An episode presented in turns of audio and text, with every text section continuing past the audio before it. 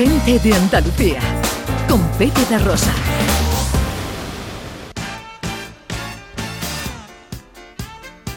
Wow, apasionante Sí, esto, sí, ¿eh? vamos, yo estoy... Vamos, a ver cuando vuelva, si podríamos hacerle otra entrevista para saber Sí. cuáles han sido los resultados de su experimento. A lo mejor acaba saliendo en el OLE de, de la semana, etcétera. Vamos. Tiene una voz súper dulce. Sí, mm, Es una Sí, chica sí. muy joven. muy joven, sí, Muy qué joven, experiencia sí. tan buena, ¿eh? Para ser tan joven. Vamos, no sé qué edad tendrá, pero parece joven. Sí, sí. Bueno, eh, hablemos de accesibilidad, hablemos de inclusión. Esta semana se celebra FITUR, la Feria Internacional del Turismo. ¿Qué nos puedes contar sobre el turismo accesible en FITUR, Beatriz? Pues mira, primero de todo, para aquellos oyentes que, no sepan qué es FITUR, ¿no? Pues es una feria que se celebra en Madrid, en IFEMA, cada año y es el encuentro mundial para los profesionales del turismo y también es la feria líder para los me- mercados de Iberoamérica. Eh, esta feria pues ofrece al sector turístico la oportunidad para promocionar sus marcas, presentar nuevos productos, conocer las últimas tendencias turísticas y sobre todo para hacer contacto. Entonces, Fitur cada año eh, apuesta por la especialización y por impulsar sectores que quieren construir un futuro turístico más diverso y más sostenible. Y es por esto por lo que este año, por primera vez, dentro de las áreas temáticas especializadas, como puede ser, por ejemplo, el turismo de crucero, el de idioma, el deportivo, pues se ha incluido eh, Fitur for All y es un espacio dedicado al turismo accesible. Hoy para hablar de esta iniciativa tenemos con nosotros a Miguel Carrasco, que es el director del área de turismo inclusivo de Impulsa Igualdad, que es la entidad colaboradora de Fitur for All. Don Miguel Carrasco, muy buenos días. Buenos días. Un placer saludarle. ¿Por qué no nos cuenta en primer lugar qué es esto? ¿Qué es Impulsa Igualdad? Impulsa Igualdad, antes conocida como Predif, desde hace tres, cuatro meses empezamos a denominarnos como Impulsa Igualdad y somos una entidad sin ánimo de lucro de ámbito estatal que representamos cerca de dos millones y medio de personas por las que trabajamos para la igualdad de oportunidades y para una autonomía personal de todos los ámbitos de su vida. Eh, Miguel, ¿por qué crees que, finalmente Fitur ha decidido apostar por el turismo accesible? Eh, ¿Tú crees que está siendo el sector consciente de la oportunidad que supone? Pues realmente es un paso adelante cara a todos los que trabajamos por la, inclusión y la accesibilidad en el turismo. Y Fitur pues ha sabido verlo porque realmente desde hace cinco años aquí, cuando comparamos cómo el sector turístico estaba trabajando el turismo accesible, hasta actualmente vemos un, gran cambio y que cada vez más tanto el sector público como las empresas privadas están apostando más por la igualdad de oportunidades, porque hay que partir de la base que es un derecho el derecho al turismo, el derecho al odio es un derecho reconocido para todas las personas, personas con discapacidad, y que Fitur haya hecho un espacio propio de, de turismo accesible en el que además se pueda hablar de empresas privadas, destinos que están trabajando el turismo accesible, es algo que, que nos beneficia a todos, a todas las personas y sobre todo al sector turístico. ¿Qué programación sobre turismo accesible está prevista y qué día? Pues desde el día 24 se abre un espacio expositivo en el pabellón 9 de Fitur en el que va a haber información sobre el turismo accesible. Además, de- se va a poner en, valor los proyectos que han hecho ganadores de los premios Fitur for All, que han sido unos premios que se han convocado hasta el día 10 de enero, en el que se ha contado con cerca de 67 candidaturas. Había cuatro tipos de premios, cuatro categorías. El destino nacional inclusivo, destino internacional inclusivo, empresa turística inclusiva y organización o entidad inclusiva. Que estos se van a entregar el día 25 eh, tras la jornada Fitur for All en la que precisamente habrá cuatro mesas de debate de estas cuatro categorías y a partir de la una de la tarde pues se entregarán estos premios Fitur for All.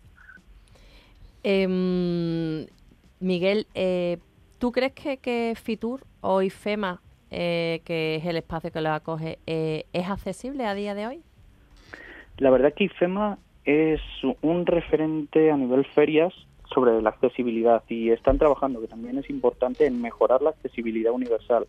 A nivel de accesibilidad física cumplían desde hace varios años todos los criterios de accesibilidad y están mejorando. De hecho, tienen un plan estratégico de desarrollo del turismo accesible y algo muy, muy, muy importante es que se ha apostado también por la formación de, las personas de, de atención y de información. Entonces, partiendo de la base que creo que es la información y la formación para que cualquier empresa, en este caso eh, IFEMA, pueda ser accesible, pues han apostado también por la formación. En esta nueva edición de FITUR, además se va a contar con códigos Navilens, en los que se dará información para personas con, con discapacidad visual y además se mejorará la señalización y habrá unos puntos de información donde se dará toda la información sobre accesibilidad de cada uno de los pabellones.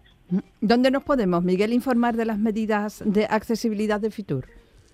En la propia página web habrá un link en el que se informa sobre los criterios de accesibilidad de IFEMA, dentro de la feria no solo de IFITUR, sino de IFEMA, y también en nuestra plataforma, en la plataforma Tour for All de Impulsa Igualdad, hay una ficha en la que se especifican todos los criterios de accesibilidad universal que se cumplen dentro de, de la feria. Uh -huh. Dentro de la feria, ¿dónde vamos a encontrar el espacio Fitur for All?